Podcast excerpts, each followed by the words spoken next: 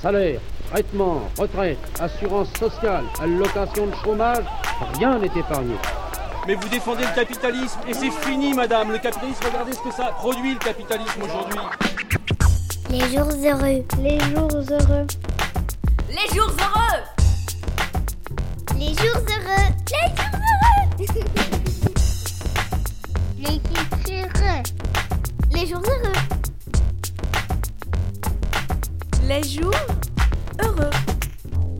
Bonsoir à toutes et à tous. Merci d'être présents pour cette émission radio Les Jours Heureux, dont le thème est comment faire face à la précarité énergétique. Ce soir, on reçoit Christine Mailly, que vous connaissez toutes et tous, mais je vais quand même juste indiquer qu'elle est secrétaire générale du réseau Wallon de lutte contre la pauvreté. Réseau Wallon qui, depuis plus de 25 ans, lutte contre la pauvreté, interpelle les politiques. Et encore récemment, la semaine dernière, vous avez lancé une grosse campagne sur la suppression du statut cohabitant. Tu auras sans doute l'occasion de revenir dessus, surtout que ça fera sans doute partie aussi des pistes de solutions pour lutter contre la précarité énergétique. Les jours heureux. Les jours heureux.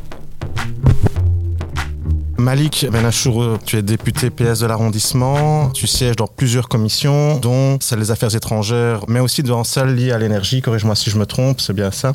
Donc c'est d'autant plus intéressant de te recevoir aujourd'hui. Pour commencer, je parlais de précarité énergétique. Ce serait peut-être bien de commencer par définir ce que c'est. Donc je te propose, Christine, de nous expliquer un peu ben, c'est quoi la précarité énergétique, qui sont les personnes touchées, quelles sont les conséquences. euh, voilà. Merci, merci pour l'invitation. hein. Pour aborder une question, pff, on le sait maintenant, hein, qui est urgente à régler et à faire évoluer. Alors quand on parle de précarité énergétique, il faut un peu sortir du contexte immédiat de la gravité de la situation pour se rappeler que évidemment avant qu'il n'y ait euh, ce qu'on appelle une crise de l'énergie mais qui finalement est une conséquence de décisions prises auparavant qui s'abattent sur tout le monde aujourd'hui et qui font de l'énergie un produit commercial euh, objet de, guerre hein, et de gestion géopolitique mais avant ça bien avant ça il y avait déjà une population très importante dans notre pays en situation de précarité énergétique, disait-on. Alors souvent, quand on parle de précarité énergétique, ben, on pense à les gens qui ne savent pas payer leurs factures, qui ont le tarif social, qui euh, vont avoir un compteur à budget, etc. Mais si on va encore avant ça, et je vais y revenir sur les éléments que je viens de dire, la précarité énergétique pour beaucoup de ménages dans notre pays, c'est déjà de la sous-consommation par impossibilité de consommer le nécessaire pour vivre convenablement. C'est pas nouveau que des ménages pour arriver à nouer les deux bouts alors que c'est un droit essentiel, vital, euh, l'énergie pour euh, la vie quotidienne, euh, eh bien se privent, se privent fortement et donc sous-consomment. C'est d'ailleurs une réalité parmi les populations en situation de pauvreté qui font partie des statistiques.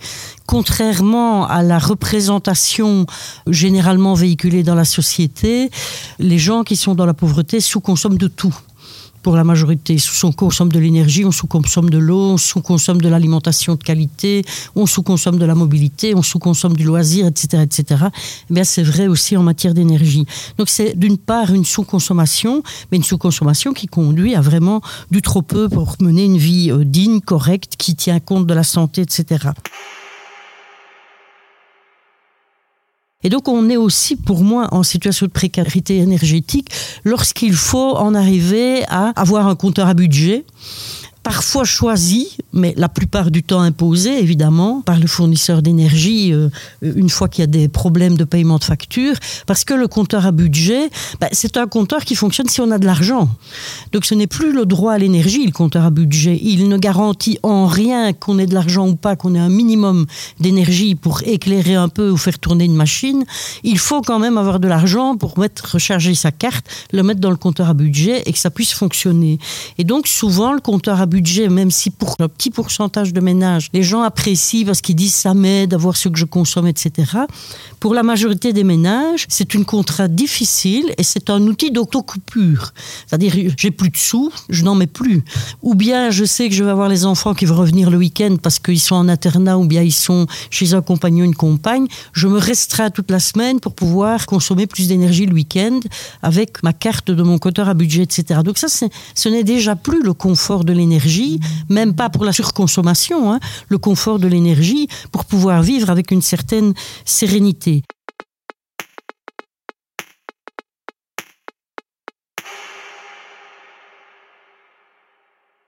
La précarité énergétique, c'est aussi l'obligation pour beaucoup de vivre dans des logements passoires, c'est-à-dire de ne pas avoir le choix du logement qu'ils vont louer en général, parfois dont ils sont propriétaires, mais en n'ayant pas nécessairement les moyens de faire évoluer le logement, parfois parce qu'on vieillit aussi, et que si on est veuve au moment de la pension, qu'on a une carrière euh, professionnelle euh, entrecoupée, etc., on se retrouve avec un logement qui a vieilli, on ne sait pas quoi faire.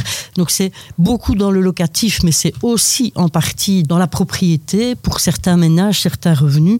Mais c'est être obligé de vivre dans un logement où on met euh, des journaux euh, dans l'encadrement des fenêtres, on met du plastique aux fenêtres, euh, on vit dans deux pièces, etc., etc. Alors on a l'impression de le découvrir maintenant parce qu'il y a une crise énergétique évidemment qui frappe tout le monde et qu'une fois que ça frappe tout le monde, on se rend compte de ce qu'il y a derrière.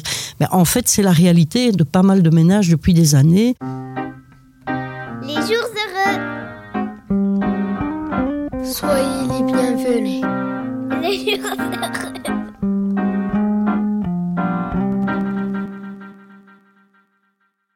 Alors qui ça touche? Mais Ça touche toutes sortes de ménages.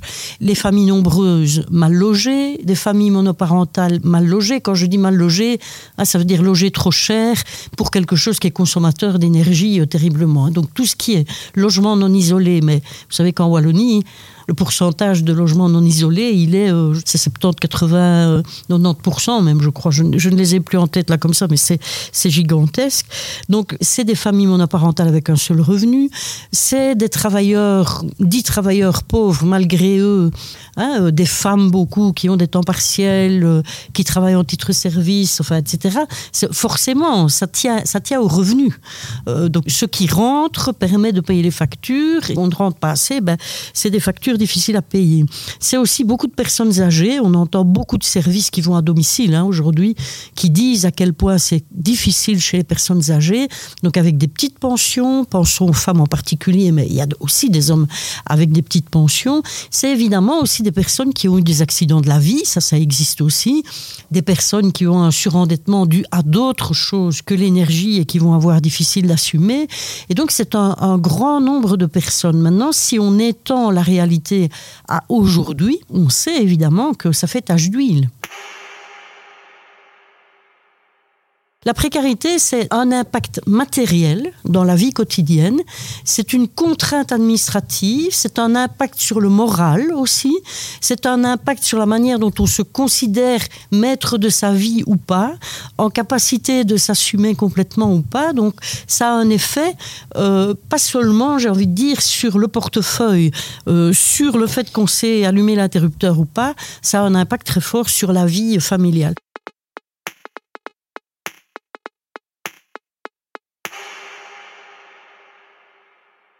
Malik, est-ce que quand on est au Parlement, est-ce que tu es d'accord avec cette définition justement que Christine donne de la précarité énergétique et comment est-ce qu'on on appréhende les choses? Oui, bien sûr, euh, je suis d'accord. Christine a fait un tableau très complet, très précis de ce qu'est la précarité énergétique et qui l'a subie surtout.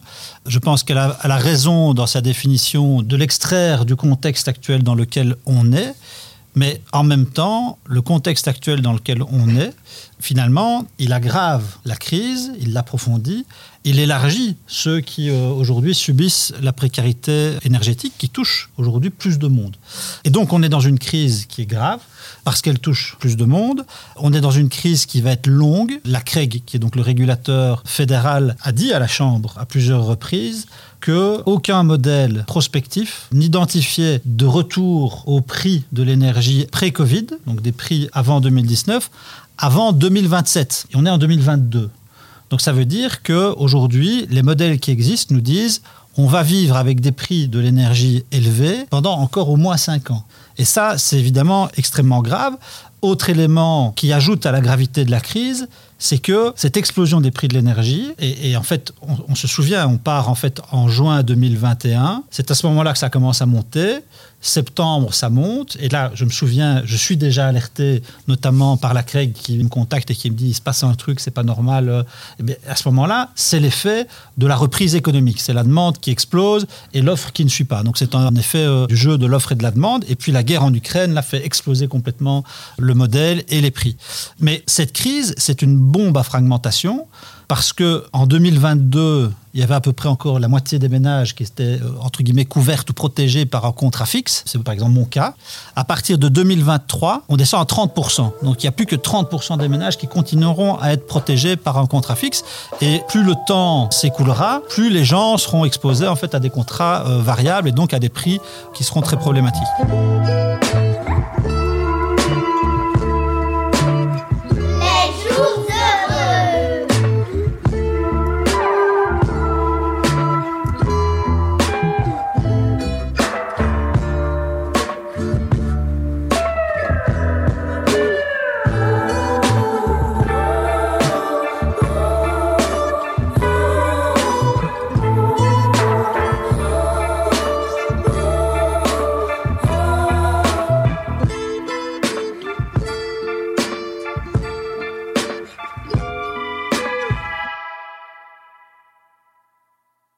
Dans les profils que Christine a dressés, des gens qui subissent la précarité énergétique, elle a raison de dire que les pensionnés et les familles monoparentales sont les premières victimes de cette explosion euh, des prix. Je vais prendre un exemple. J'ai été contacté notamment par une militante de la FGTB qui m'expliquait, c'était il y a deux mois, je crois, quelque chose comme ça, qu'elle s'était rendue chez ses parents le week-end et qu'elle avait trouvé son papa atteint d'un cancer, 45 kilos, dans son salon avec un bonnet, une écharpe et des gants, en train de regarder la télé. Il est pensionné, 1600 euros de pension, sa femme 1000 euros de pension et mes gars demandaient pour le gaz et pour l'électricité 1050 euros d'acompte par mois. Ils ne savaient pas comment faire, ils ont tout coupé, c'était terminé. Donc ça, c'est évidemment, ça illustre la situation gravissime dans laquelle on est, mais qui touche aussi, et c'est ça, je trouve, la spécificité de cette crise, c'est que pour la première fois, ce qu'on appelle les classes moyennes, donc on va dire des travailleurs avec des revenus, on va dire normaux, voire normaux plus, hein, médian, médian plus, découvrent aussi ce qu'est la difficulté des fins de mois. C'est vraiment très difficile pour, euh, ces profils-là. Un journaliste de l'RTBF, qui lui est marié, sa femme est pharmacienne, lui est à l'RTBF depuis 30 ans. Il a un contrat fixe qui se termine en mai, je crois, de l'année dernière. Il passe en variable, son acompte passe de 200 à 500 euros. Là, il se dit, OK, ça va, je peux assumer. Bon, c'est- chiant à payer, mais bon, on peut assumer. Le mois suivant, de 500 à 1000 euros. Là, il commence à la trouver un peu mauvaise. Il se dit, bon, ça, devient, ça devient pénible, on le, va- on le sent passer. Et puis, alors pas le mois suivant, mais deux mois plus tard, ça passe à 1800 euros d'acompte par mois. Et là, ce qu'il dit, ben voilà, nous, on travaille, on a des bons salaires, on a des bons revenus, on est propriétaire de notre maison, mais là, c'est terminé, on coupe le gaz, fini, on se chauffe au bois. Donc ça veut dire que si la crise touche des gens comme ça qui ont des revenus confortables, imaginez l'impact qu'elle peut avoir sur les personnes euh, les plus précaires. L'impact de l'augmentation des prix sur les ménages les plus pauvres est deux fois plus élevé que sur les ménages euh, moyens ou moyens plus. Donc l'impact est beaucoup plus fort sur le pouvoir d'achat de ces personnes. Alors après, Christine disait, alors est-ce que l'énergie est un bien fondamental? Alors je, pense que oui. Je crois d'ailleurs qu'on doit le sortir de la logique du marché. L'énergie ne devrait plus dépendre du jeu de l'offre et de la demande, particulièrement dans des marchés comme celui du pétrole, du gaz dans une moindre mesure, mais qui dépendent en effet euh, de facteurs externes et internationaux.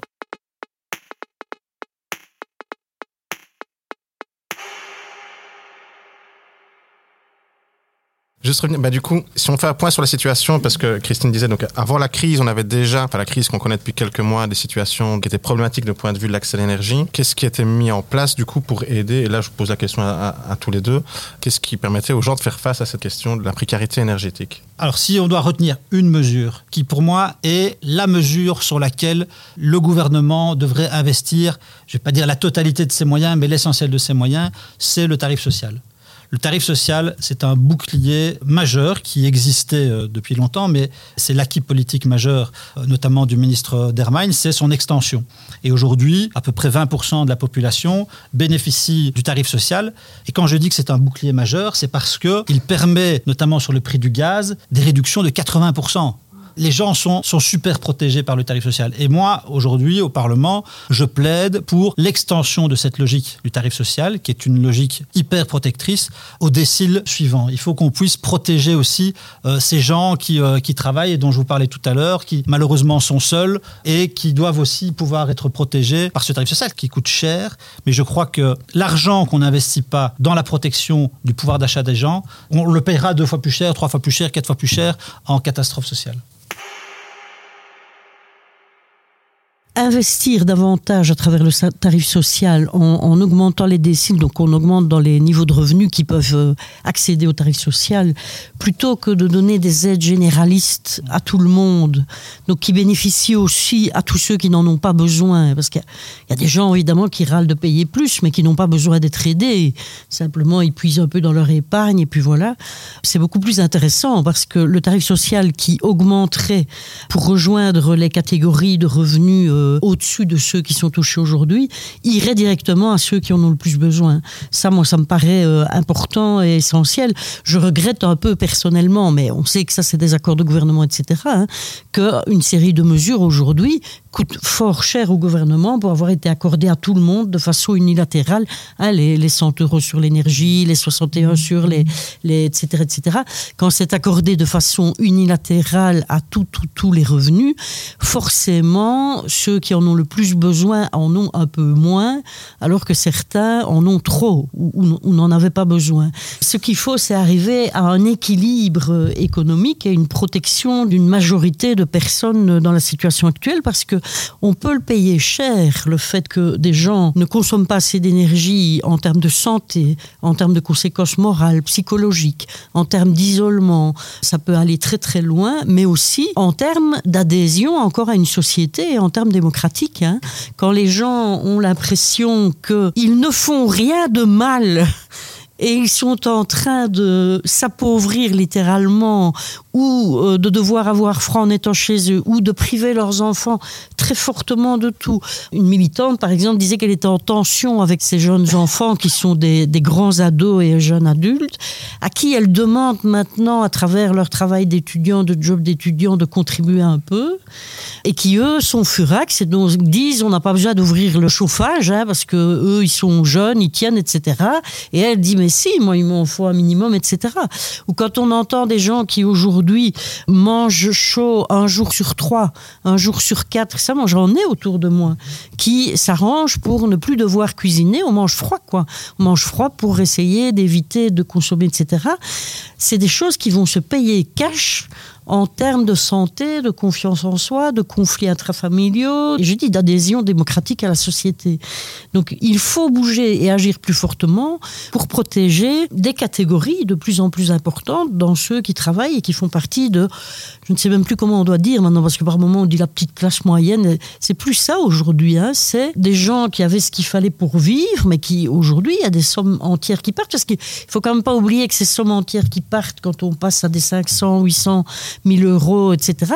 Ça tombe aussi dans des situations où les gens ont peut-être un crédit hypothécaire et que donc leur budget était équilibré en fonction de calculs bah, qui tenaient la route, qui étaient décents. Et alors, bah, c'est pas à vous qu'il faut dire dans cette région aussi. Hein, ça s'abat aussi sur des gens qui sont passés avant par les inondations, par le Covid, qui parfois ont subi euh, des travaux, etc. Moi, j'en parle parce que j'étais voisine récente d'un boucher très renommé dans la région qui fonctionnait très bien il vient de fermer. Et il a fermé pourquoi? C'est le cumul, en fait. Le cumul du Covid, des inondations et maintenant de l'énergie. C'est le coup de trop parce qu'on parle évidemment du chauffage ici, de l'électricité, etc., on peut ajouter la mobilité. Hein. La mobilité voiture, quand elle est indispensable, et Dieu sait si malheureusement elle est fortement indispensable dans des régions comme les vôtres, dans des régions comme la mienne. Mais donc, euh, parce que c'est le cumul de tout. Parce qu'évidemment, l'énergie a aussi un impact sur le prix de l'alimentation. Donc on voit bien que les gens compriment les dépenses en alimentation maintenant. On voit bien qu'on retourne dans beaucoup de ménages vers de l'alimentation moins qualitative parce que moins chère. C'est une variable d'ajustement, quoi, l'alimentation là-dedans. Il faut comprimer, comprimer, comprimer surtout on le voit, des gens reportent les soins de santé. Il y a des reports de tout pour le moment. Il y a des factures laissées en souffrance, il y a des choses qu'on fait moins pour l'école, etc., etc. Parce qu'il faut bien les trouver, ces moyens-là, pour payer ces factures-là. Les jours heureux.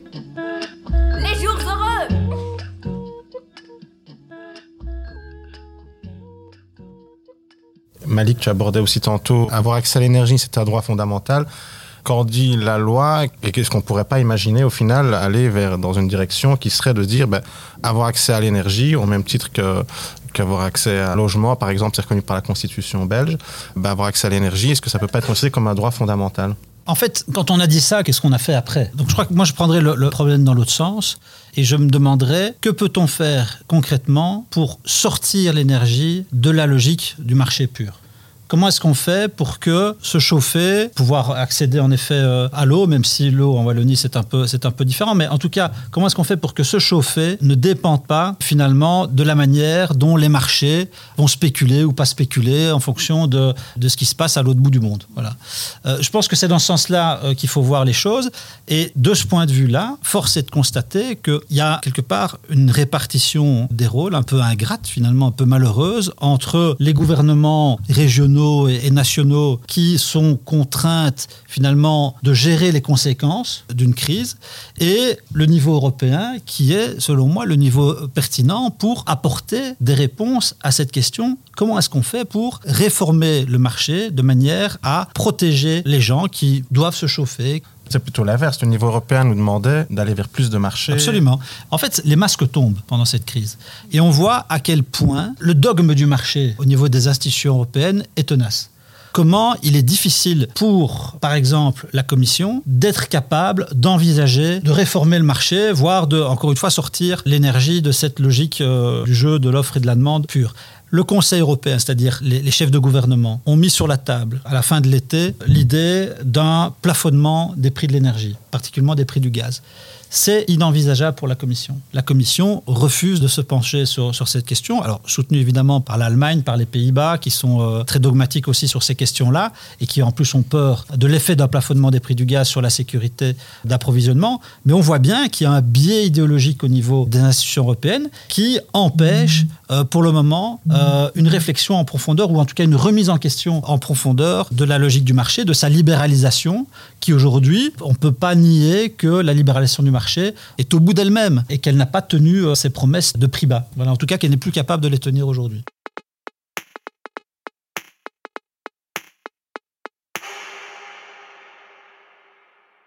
C'est vrai, on a la démonstration euh, en pleine figure, euh, avec une impression d'impossibilité de pouvoir agir. Ça étant, ce qui est quand même heurtant, c'est qu'il y a, je ne sais plus combien d'années, moi, 7-8 ans, le Roi D, le réseau wallon d'accès durable à l'énergie, en collaboration avec le réseau wallon de lutte contre la pauvreté, avec des homologues flamands, etc., avait organisé un débat au Parlement fédéral pour le dixième anniversaire, dixième mauvais anniversaire hein, de la libéralisation de l'énergie, en invitant des autorités politiques, etc. Alors c'est vrai qu'on entendait un peu une tonalité opposée au marché, etc. C'est Marc Goblet qui l'a porté pour le PS. Mais globalement, je veux dire, on n'entendait pas euh, une ruade terrible contre ce marché. Donc, on n'est pas là pour faire les reproches du passé, on doit regarder devant. Mais maintenant, il y a une conquête à faire parce qu'on a tout lâché au marché. Oui, l'Europe a poussé dans ce sens-là. Mais je veux dire que, allez, en Belgique, euh, il y a eu des freins, mais pas tant que ça. Donc tout le monde s'est laissé contaminer par cette affaire-là. Donc aujourd'hui, comment est-ce qu'aussi on arrive à se servir de ce moment gravissime pour se demander est-ce qu'il n'est pas normal d'avoir une production d'énergie qui soit nationalisée, en tout cas qui soit organisée par l'État d'une façon ou d'une autre, où l'État ait plus de choses à dire, comme dans d'autres domaines, on laisse filer, on laisse filer, on laisse filer. J'espère en tout cas que ça pourrait faire école sur la mobilité, la SNCB par exemple, etc., etc. Parce qu'ici, c'est une démonstration patente de l'erreur grave de s'être laissé entraîner là-dedans. Et donc, c'est difficile parce qu'il faut arriver à faire bouger au niveau de l'Europe, mais il faut aussi travailler le terrain, les mentalités, etc., pour qu'on comprenne ça. Là, je vous entends, il y a l'espoir de voir les lignes bouger sur des questions qui sont profondément ancrées idéologiquement dans les instances de l'Union européenne, mais est-ce que moi, j'ai l'impression de réentendre aussi le débat sur le monde d'avant, le monde d'après. Euh, quand au début du Covid, euh, on allait euh, tout changer. un mois, deux mois après le Covid, le monde d'après allait être différent.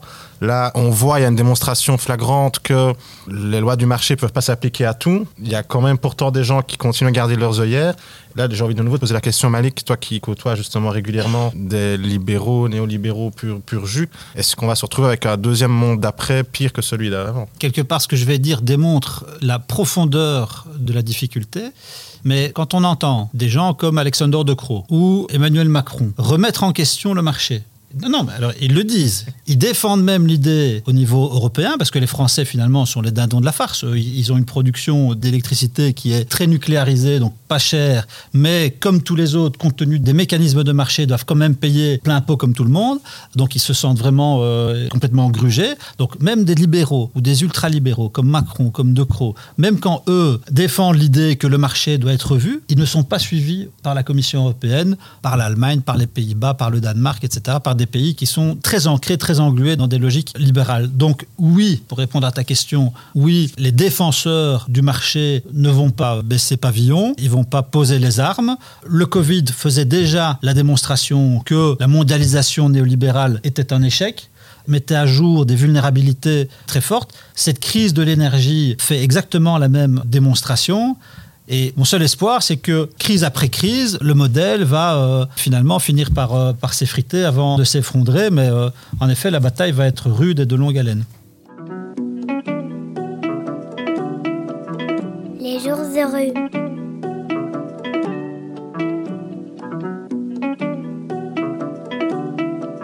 Les jours heureux.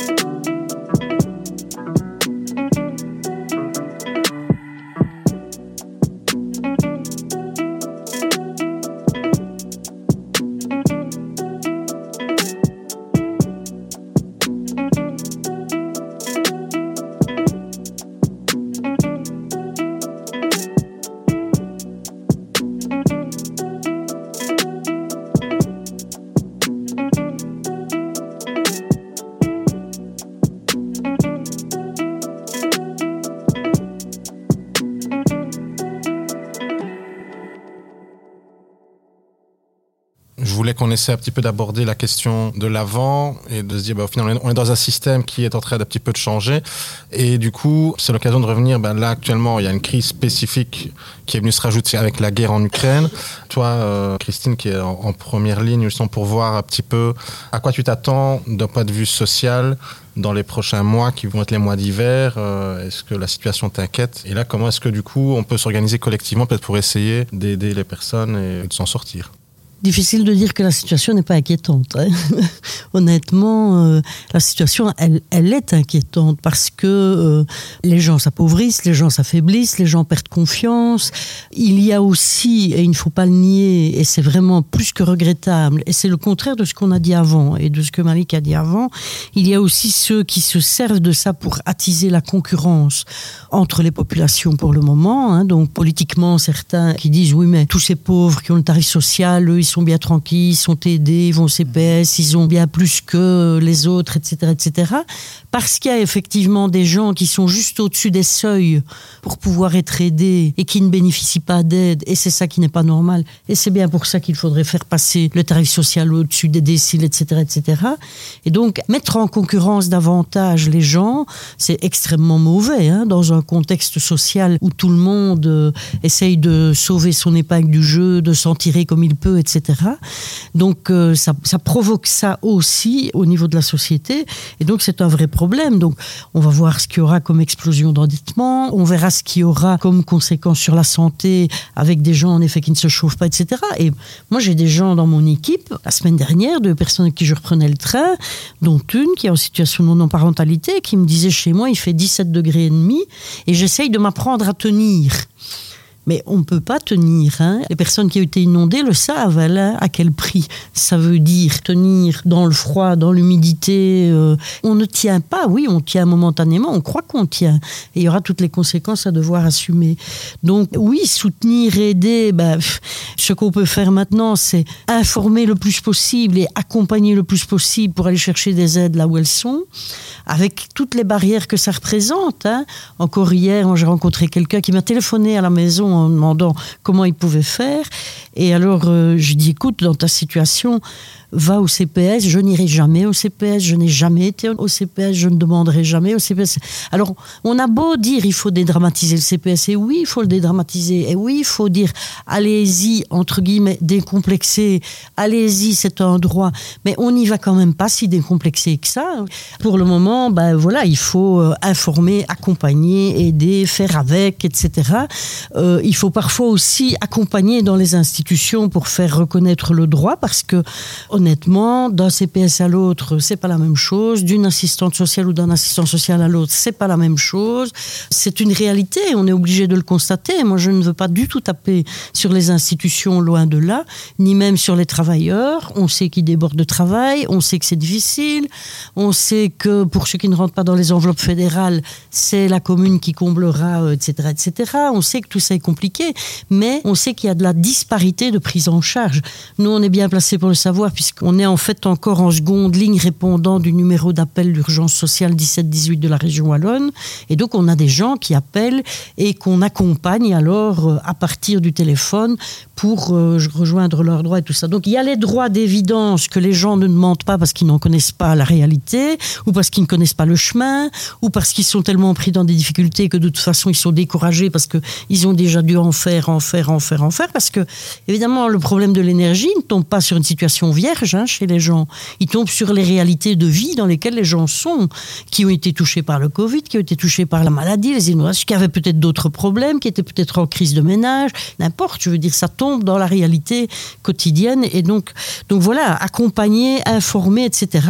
Continuer à appuyer le, combat politique pour aller dans une direction bah, qui va vers sortir l'énergie, la marchandisation, etc., etc., même si c'est très compliqué et qu'on a l'impression que c'est un combat loin de nous, etc. Exiger de nos autorités politiques à tous les niveaux de pouvoir qu'ils s'intéressent à ces questions-là, qu'ils appuient, qu'ils investissent, etc.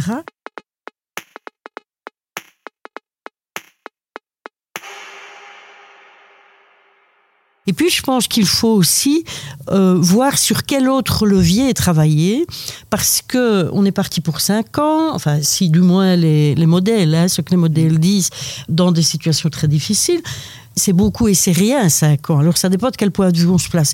C'est beaucoup si on ne bouge pas sur d'autres paramètres, parce que c'est pour s'écrouler mais ça peut être moins difficile si on bouge sur d'autres paramètres. Alors c'est pas facile de bouger vite sur d'autres paramètres et pourtant nous on plaide au réseau qu'il y ait un réinvestissement massif pour développer ce qu'on appelle un pacte logement énergie, c'est-à-dire d'investir des moyens considérables. Il y en a, hein, il y en a sur la table, mais ils ne sont pas suffisants en quantité.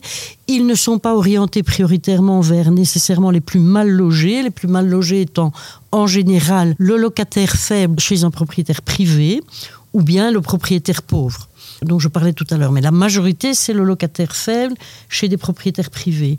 Et puis, il faut continuer à évoluer, évidemment, dans le logement social. Alors, qu'est-ce qu'on fait par rapport à ça? Parce qu'évidemment, sortir les gens les plus vulnérables, ou même la classe moyenne qui a difficile, de factures d'énergie énormes, ben, c'est chercher à ce qu'ils en consomment le moins possible. Quelle est la manière d'en consommer le moins possible? C'est d'avoir des logements les plus isolés possibles, les mieux orientés possibles, etc. Alors, progressivement, on consommera de moins en moins et on payera de moins en moins. Ça prend un peu de temps de le faire, évidemment, mais on a pris tellement de retard, en Wallonie, à Bruxelles aussi, hein, on a pris tellement de retard sur le fait de prendre cette direction-là, ben, qu'il ne faut pas qu'on l'armoie aujourd'hui, il faut mettre le turbo. Donc, nous, de notre point de vue, mais pour nous, il faudrait presque aujourd'hui investir, mais massivement, et réorienter même des dépenses de l'État aujourd'hui vers un pacte logement-énergie pour avancer vite et bien. Lever des tabous. Lever des tabous, c'est par exemple se demander comment investir dans le logement privé de propriétaires privés sans que celui-ci ne se retourne sur le locataire en masse et à quelles conditions, en lui offrant quelque chose, mais donc quel bénéfice est-ce qu'il rend à la collectivité en restant propriétaire qui met des logements à disposition et tout ça. Donc il faut décoincer des tabous. Or ça c'est un tabou, hein, parce qu'aujourd'hui dans notre société, toucher à la propriété privée des propriétaires locataires et tout ça, c'est très compliqué.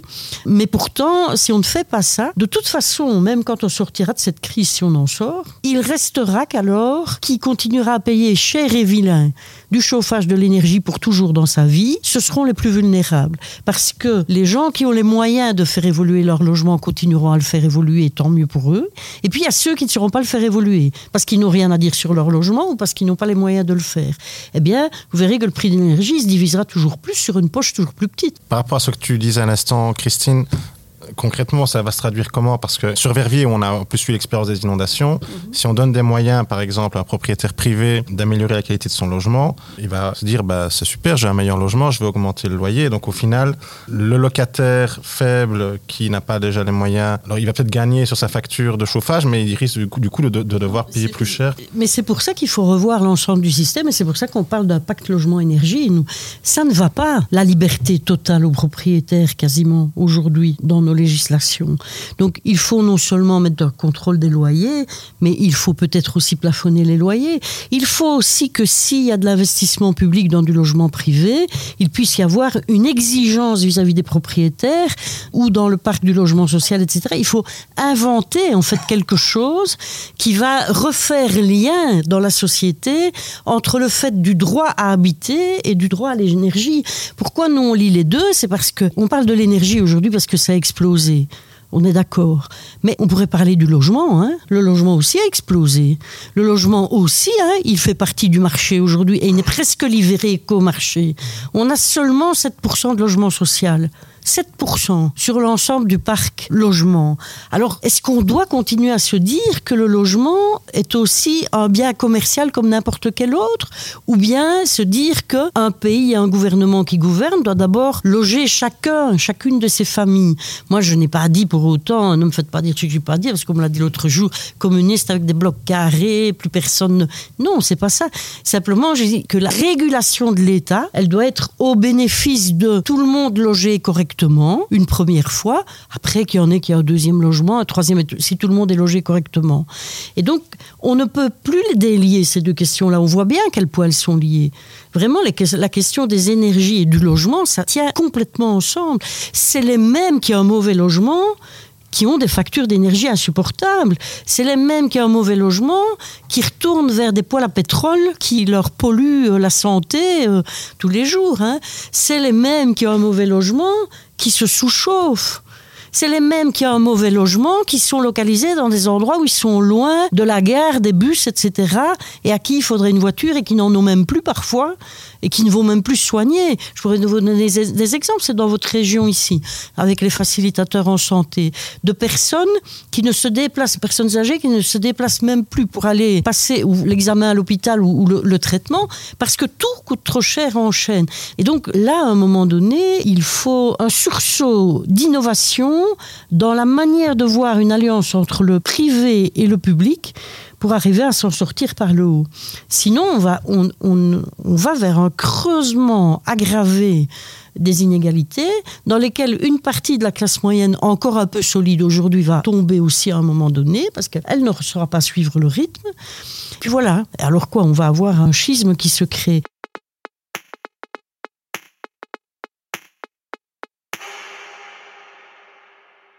Je, sais bien que c'est compliqué. C'est compliqué. On pourra encore ajouter la question compliquée de est-ce qu'on a assez de matériaux? Est-ce qu'on a assez de main-d'œuvre? On est d'accord. Tout ça est compliqué. Mais ça nous dit quelque chose, je trouve. Ça nous dit que on ne peut plus voir le logement comme un objet commercial. On ne peut plus voir l'énergie comme un objet commercial.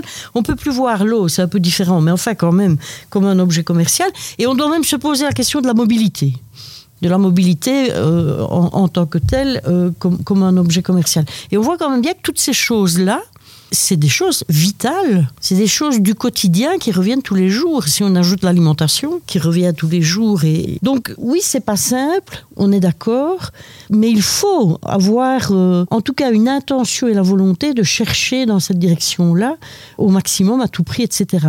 Est-ce qu'il faut garder des dispositifs où c'est les gens qui, à titre individuel, rentrent des dossiers pour être aidés sur leur bâtiment individuellement, ou est-ce qu'il faut aller vers des dispositifs, par exemple, de rénovation complète de quartier? En commençant par les quartiers, les milieux populaires, en termes de chauffage, etc.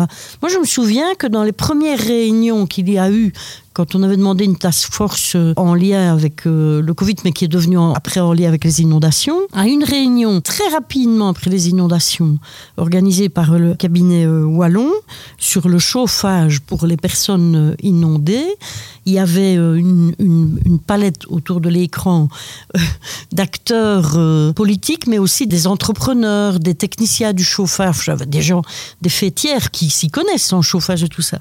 Et j'entends encore que deux d'entre eux proposaient de développer, euh, par rapport aux personnes inondées, du moins quand ils étaient dans des rangées de maisons, etc., une solution collective avec des tuyaux qui passent dans la rue, qu'on n'enterre pas, et puis qui étaient reliés aux maisons, etc., qui étaient moins polluants, mais qui auraient rapidement mis du chauffage.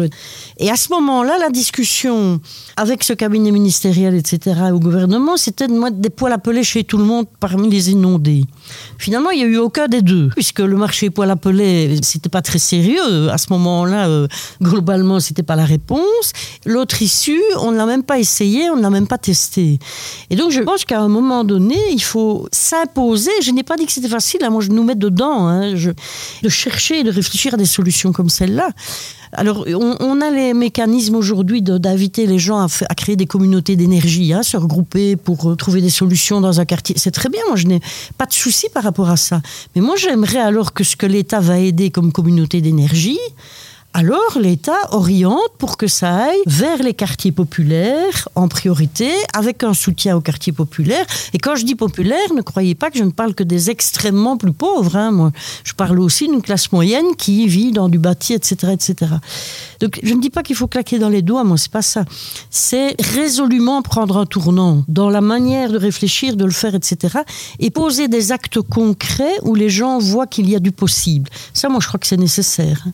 S'il n'y a pas des actes concrets où les gens voient qu'il y a du possible, mais où les gens sont laissés à simplement devoir être accompagnés, et il faut le faire, hein, il faut le faire, hein. simplement devoir être accompagnés, aller chercher des droits pour le moment pour réduire un peu et, et avoir un peu moins peur et moins froid et perdre un peu moins dans le portefeuille, ça ne suffira pas. Quand on lit ça, nous aussi, à la suppression du statu quo habitant, vous allez me dire ça fait un grand écart. Mais non, pas tant que ça. Supprimer le statu quo habitant, c'est permettre les solidarités. Aujourd'hui, il y a déjà des ménages qui quittent leur logement parce qu'ils n'arrivent plus à assumer et rejoignent des parents, euh, une grand-mère, enfin, se rassemblent quoi, dans un logement. Sauf que se rassembler dans un logement, ça dépend du statut que vous avez. hein. Si vous êtes chômeur, si vous bénéficiez de la GRAPA, si vous avez le revenu d'intégration sociale et que vous allez vivre sous le même toit avec quelqu'un où il y a des revenus, vous allez être sanctionné. Alors, on ne doit pas le supprimer, évidemment, uniquement pour cause d'énergie, on doit le supprimer pour toutes les solidarités, mais ça conduit aussi à voir le logement autrement. On sait bien que demain, on ne peut plus avoir des maisons de quatre façades partout.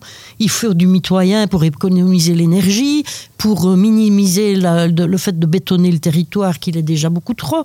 Et tout ça tient ensemble, en fait. hein. La situation climatique et les conséquences qui se passent, ça tient ensemble. Donc, on est dans un moment complexe parce que tout est relié. Toutes ces choses-là sont reliées ensemble c'est compliqué. Les gens qui sont à la décision politique, ils n'ont pas facile. Ils sont dans des divisions de portefeuille, des coalitions de partis. Donc moi, je ne fais pas partie de ceux qui disent il suffit d'eux, il n'y a qu'un. Ce n'est pas vrai. Mais par contre, se donner de l'espace pour se dire qu'il faut en même temps régler de l'urgent, mais aussi innover sur les perspectives.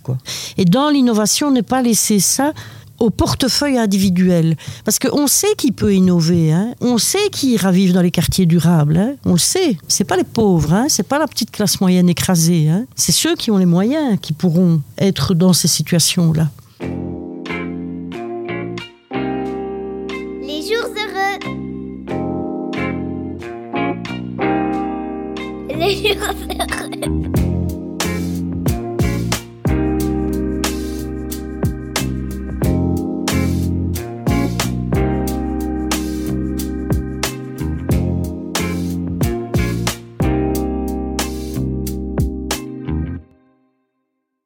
Rester un peu dans le concret, bah, du coup, je voulais te laisser la parole sur des mesures concrètes qui peuvent être mises en place dans les prochains mois et qui ont des chances d'aboutir. Encore une fois, quand on parle de mesures à prendre, il faut bien distinguer de quelles mesures on parle. Soit des mesures en aval qui sont, à mon avis, les seules que peut raisonnablement prendre l'État, donc soutenir au maximum la population, soutenir aussi les PME qui souffrent. hein.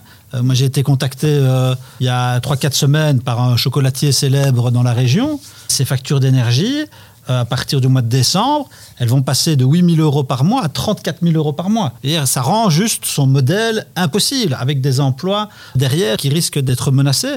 Donc, en termes de mesures, je pense que le gouvernement doit faire le maximum. Et j'ai souvent plaidé pour un quoi qu'il en coûte. Je l'ai dit régulièrement, notamment au Premier ministre à la Chambre, quoi qu'il en coûte, il faut aider la population parce que sinon, ça coûtera plus cher. Si on ne le fait pas maintenant, si on n'aide pas les gens maintenant, la casse sociale coûtera beaucoup plus cher. Et je rappelle que dans le cas de la crise Covid, l'État a dépensé entre 30 et 40 milliards pour mettre le pays au frigo et le ressortir intact après, ou plus ou moins intact. On a dépensé entre 30 et 40 milliards. Aujourd'hui, sur la crise de l'énergie, on a dépensé ou investi, on va plutôt dire comme ça, 6 milliards. Donc, on a encore pour moi de la marge parce que cette crise-ci, à mes yeux, est beaucoup plus grave, beaucoup plus grave, beaucoup plus profonde, beaucoup plus structurelle que la crise précédente. Mais ça coûte cher. La France, notamment à travers son bouclier euh, tarifaire, qui finalement n'est pas beaucoup, beaucoup plus protecteur que ce que le gouvernement a mis en place pour cet hiver-ci, 1 hein, 1000 euros par famille, à l'exception des revenus supérieurs à 62 000 euros net euh, par tête de pipe. Ce bouclier tarifaire, il a coûté 50 milliards d'euros à l'État français. Donc, ça coûte de l'argent. Par contre, en aval, il y a d'autres types de mesures que les autorités publiques doivent prendre, et en l'occurrence, les autorités publiques au niveau européen il faut en effet poser la question d'un plafonnement du prix du gaz. Je ne comprendrai pas, il y a un sommet européen le 24 novembre en réalité. Et beaucoup de l'avenir de cette crise va se jouer à ce moment-là. Ils se sont réunis plusieurs fois, à Prague, à Bruxelles, en septembre, en octobre. Ils se sont donné rendez-vous sur sur base d'une feuille de route qu'ils ont établie le 24 novembre. Il faudra à ce moment-là un corridor tarifaire, c'est-à-dire permettre au prix d'évoluer avec un maximum. Il faut plafonner le prix du gaz, comme l'ont fait le Portugal et l'Espagne dans un contexte énergétique très différent du reste de l'Europe, ce qui leur a permis d'avancer seuls, ce qui ne nous permettrait pas, nous, Belgique, d'avancer seuls. Il faut un système ou un mécanisme d'acheteur unique. Il faut que les pays européens ne soient pas concurrents les uns des autres dans l'achat de l'énergie, parce que cette concurrence fait monter les prix. Il faut aussi réformer le modèle de bourse dans lequel se joue le prix du gaz, le prix de gros. Il se joue à Amsterdam dans une bourse spéculative en réalité. Et c'est à l'ordre du jour du Conseil du 24 novembre. Il faut un nouvel indice de prix. Il faut que les prix se calculent différemment. Mais la question du plafonnement du prix du gaz, pour moi, est déterminante. Elle est déterminante avec un bémol, c'est qu'on ne va pas pouvoir plafonner le prix du gaz exactement comme on veut. Pour que vous ayez quand même une idée de l'évolution du prix ces 18 derniers mois, on est parti de 20 euros en juin 2021. On est monté, et c'était le sommet, à 350 en août. Et maintenant, on tourne entre 90 et 120. On va dire on est à 100 euros en moyenne. Mais on part de 20 euros. Si on dit, voilà, nous, en Europe, on plafonne à 50 euros maximum, on aura tout de suite un problème de sécurité d'approvisionnement. C'est-à-dire qu'en fait, on ne sera plus livré en gaz parce que les producteurs de gaz vont simplement vendre à l'Asie. Ils vendront euh, au plus cher. Alors, dans ce contexte de plafonnement des prix, encore une fois, je pense que c'est une mesure indispensable que doivent être capables de prendre les Européens. Mais il faut aussi mesurer que, vous savez, il y a deux types de gaz. Il y a le gaz naturel qui vient par gazoduc et il y a ce qu'on appelle le GNL, le gaz naturel liquéfié, qui arrive par méthanier, donc des bateaux qui viennent à des terminaux chez Noisy Bruges et puis qui sont regazifiés et puis réinjectés dans les tuyaux. Il y a grosso modo quatre producteurs de GNL. Il y a les États-Unis, il y a la Norvège, il y a l'Algérie, il y a le Qatar. Et je l'ai dit à la Chambre aussi, sortons l'Algérie et le Qatar, qui sont des cas particuliers. Mais les États-Unis sont un allié, hein, c'est ce qu'on nous dit, un allié des Européens, et ils nous demandent en plus de participer à l'effort de guerre. Hein, ils nous disent allez-y, il faut qu'on soutienne l'Ukraine, etc. Sauf que la guerre, c'est nous qui en payons en premier lieu les conséquences, et pas les États-Unis. Et puis on a la Norvège, qui est aujourd'hui l'équivalent d'un émirat. Ils sont riches à mourir. Je pense qu'ils peuvent mettre toute leur population à la pension à partir de 20 ans sur quatre générations. L'excédent budgétaire de la Norvège au mois d'août, c'était 20 milliards. 20 milliards d'euros. Je vous rappelle que nous, on a mis 6 milliards depuis le début de la crise. Ils ont fait sur un mois 20 milliards d'excédent budgétaire, la Norvège. Et donc, à un moment donné, ce que je dis, c'est que on doit être capable de dire à celui qui est censé être notre allié, qui nous demande d'y aller, la Norvège, qui est un pays européen, non membre de l'Union européenne, mais voisin, on doit pouvoir leur dire, les amis, votre gaz naturel liquéfié, vous allez quand même nous le vendre à un prix raisonnable. Quand vous le vendiez à 20 euros le mégawattheure, vous gagnez de l'argent, vous faisiez beaucoup de bénéfices, vous étiez très bien. La Norvège a toujours été un État très riche. Mais quand vous le vendez à 350 euros, 17 fois plus, à un moment donné, si on se met d'accord pour que vous nous le vendiez à 60, à 80 ou à 100 euros, vous vous en sortirez quand même. Et nous, ce sera quand même plus facile. Donc je crois qu'à un moment donné, il faut aussi se rendre compte de la réalité géopolitique et être capable de dire à ce qui sont censés être nos alliés ou nos amis, et dire, bon les gars, c'est dans les deux sens maintenant. Hein. L'alliance, c'est dans les deux sens. Le soutien, c'est dans les deux sens. Parce que sinon, l'Europe va s'écrouler. Moi, je crains vraiment le pire. On a parlé de la réalité sociale des ménages, mais il y a aussi euh, la réalité d'entreprises qui mettent la clé sous le paillasson. Euh, il y a plein d'exemples, des petites, des moyennes, euh, des grosses, avec des pertes d'emplois. Et d'ailleurs, pour la première fois depuis longtemps, le chômage remonte. Hein. Ça commence.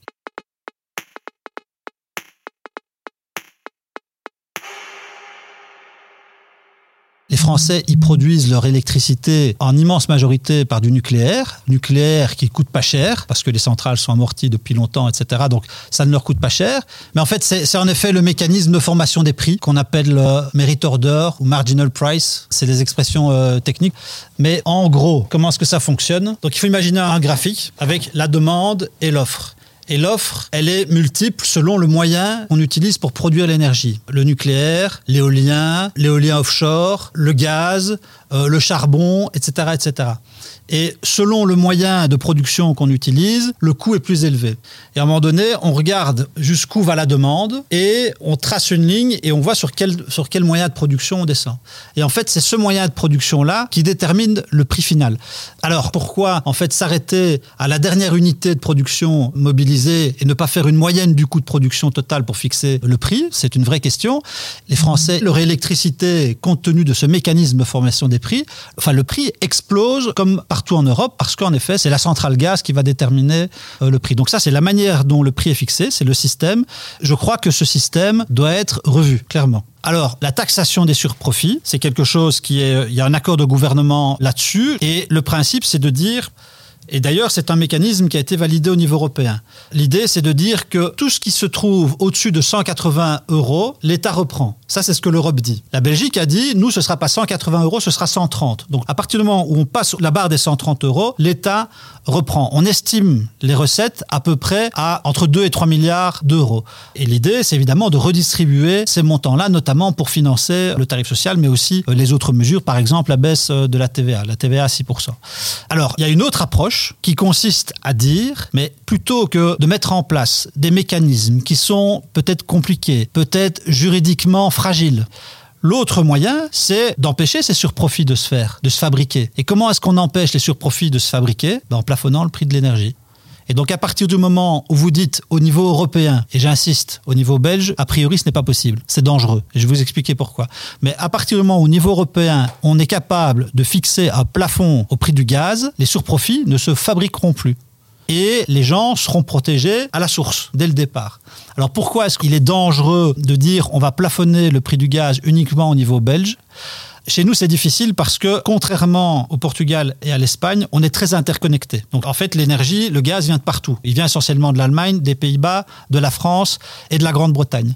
Et donc, si le gaz arrive chez nous, mais qu'il est vendu deux fois moins cher que chez nos voisins, ben, il viendra simplement plus chez nous. Et donc, on n'aura plus de problème de facture parce qu'en fait, on n'aura plus de gaz. Voilà. L'Espagne et le Portugal fonctionnent sur un modèle d'île énergétique. C'est une île énergétique, c'est-à-dire qu'ils sont très peu interconnectés avec leurs voisins, et en l'occurrence avec la France, et ils ont beaucoup d'éoliens. Et donc, ça veut dire qu'entre eux, ils savent organiser le marché différemment, et donc, ils ont plafonné le prix du gaz qui sert à fabriquer l'électricité avec des impacts de 15 à 20% sur la facture des ménages. Pour le moment, en tout cas, à part des initiatives prises par des organisations euh, localisées, etc., n'y a pas un vadémécum systématisé de toutes les aides qui existent pour le moment en matière d'énergie. Il est d'ailleurs euh, pas facile de le faire pour le moment parce qu'il y a des mesures qui ont été décidées et qui sont d'application. Il y a des mesures qui ont été décidées qui ne sont pas encore d'application.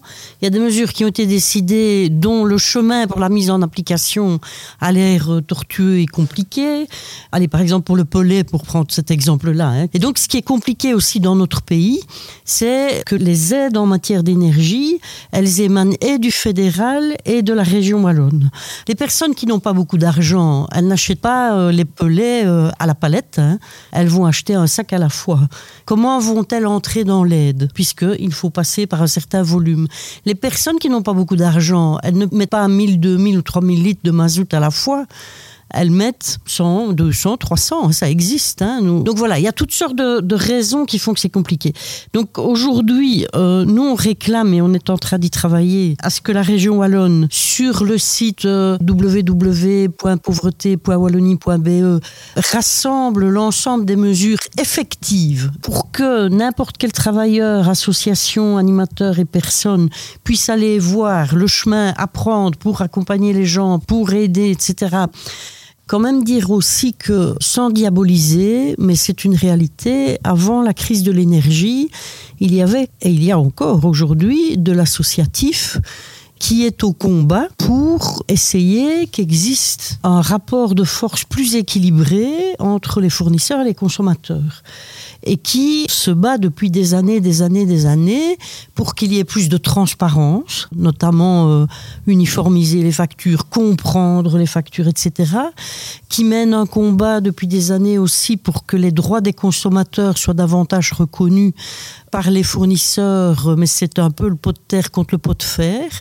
Dans les endroits de réunion où il y a du débat sur l'énergie, la proportion de ceux qui représentent les fournisseurs, les producteurs et tout ça par rapport à la proportion de ceux qui représentent les consommateurs est toujours totalement déséquilibrée. Et ça, je parlais de avant la crise. Donc le réseau wallon d'accès durable à l'énergie, c'est son job. Il fait ça depuis des années, d'essayer de rééquilibrer un rapport de force. Et le roi D a créé un service qui s'appelle Énergie Info Wallonie auprès de qui les citoyens peuvent téléphoner précisément lorsqu'ils sont en difficulté, j'ai envie de dire, face à un fournisseur d'énergie, etc., sur des problèmes comme celui-là et autres ce service, évidemment, pour le moment, vous en doutez bien, il est explosé. Hein, euh, il s'est complètement dépassé par les appels téléphoniques. Mais avant la crise de l'énergie, il y avait déjà toute une série de situations qui arrivaient chez Énergie Info Wallonie pour toutes sortes de formes d'irrégularité, que je ne qualifierais même pas de volontaire, hein, mais d'irrégularité dans le fonctionnement entre euh, le producteur et le consommateur, etc. Et donc, c'est pas nouveau, si vous voulez, qu'il y a un peu le pot de terre contre le de fer. Ça, je crois qu'il faut le reconnaître. Alors aujourd'hui, évidemment, on est dans une situation bah, qui est aggravée bah, par les circonstances qu'on connaît, etc. Il y a peut-être plus de dialogue pour le moment parce que ah, tout le monde a peur, y compris les fournisseurs. Et donc ça se parle un peu plus, sauf qu'on est quand même, on arrive dans la vie des fournisseurs tel qu'ils fonctionnaient, avec euh, plus ou moins d'attention à tout ça. Les jours heureux.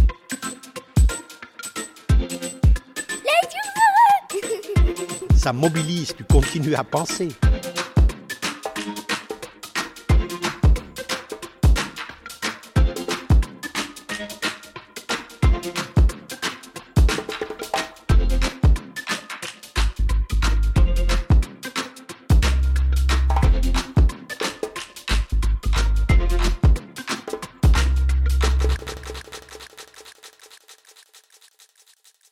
Petit élément supplémentaire sur la complexité des factures. Juste signaler que j'ai été signataire l'année dernière d'une résolution demandant au gouvernement de mettre en place, enfin d'imposer en réalité des factures simplifiées. Parce qu'en effet, l'illisibilité des factures nuit à la capacité des consommateurs d'abord à comprendre leur consommation et aussi à partir de là à mettre en place les bonnes stratégies pour payer moins cher et notamment changer de fournisseur, etc. etc. Donc ça c'est quelque chose qui de mémoire doit être mis en place par le gouvernement à partir de 2023, c'est ce que demandait euh, la résolution. Donc on, va quand même vers euh, des factures simplifiées. Ça aussi, c'est quelque chose qu'on a obtenu au Parlement, c'est interdire la reconduction automatique de ce qu'on appelle les contrats dormants. Donc il y a des contrats parfois qu'on a signés il y a 15 ans, on s'en est peu occupé et ils se reconduisent automatiquement. Sauf que ces contrats-là n'existent même plus sur le marché, sont à des prix en total décrochage par rapport euh, au prix pratiqué au moment T et le fournisseur voilà, les, les reconduisait. Donc ça c'est interdit. Donc ici, ils sont obligés de vous demander votre avis pour reconduire un contrat. Et de toute façon, aujourd'hui sur le marché, tu n'as plus que des contrats variables. Il n'existe plus de contrats fixes je conseille à tout le monde, à quiconque doit changer de contrat, d'aller sur un outil qui s'appelle le CREG Scan. La CREG, encore une fois, c'est le régulateur fédéral, qui est donc un pouvoir public. Ils analysent en permanence tous les produits proposés sur le marché Et alors, il suffit simplement de mettre sa consommation euh, annuelle en gaz, en électricité, etc. Et il va vous sortir la liste des 30, 40, 50 produits qui existent sur le marché en classant du moins cher au plus cher. Donc, avant de changer, allez sur CREG Scan, C-R-E-G Scan, S-C-A-N, et regardez un peu euh, les produits qui sont les plus intéressants au moment où vous devez changer. On arrive à la fin du débat. Il y aura encore beaucoup de choses à discuter et à investiguer, mais ce sera pour une prochaine fois. Je remercie encore nos intervenants, Malik et Christine. Je vous remercie encore toutes et tous et à bientôt. Au revoir. Merci. Les jours heureux.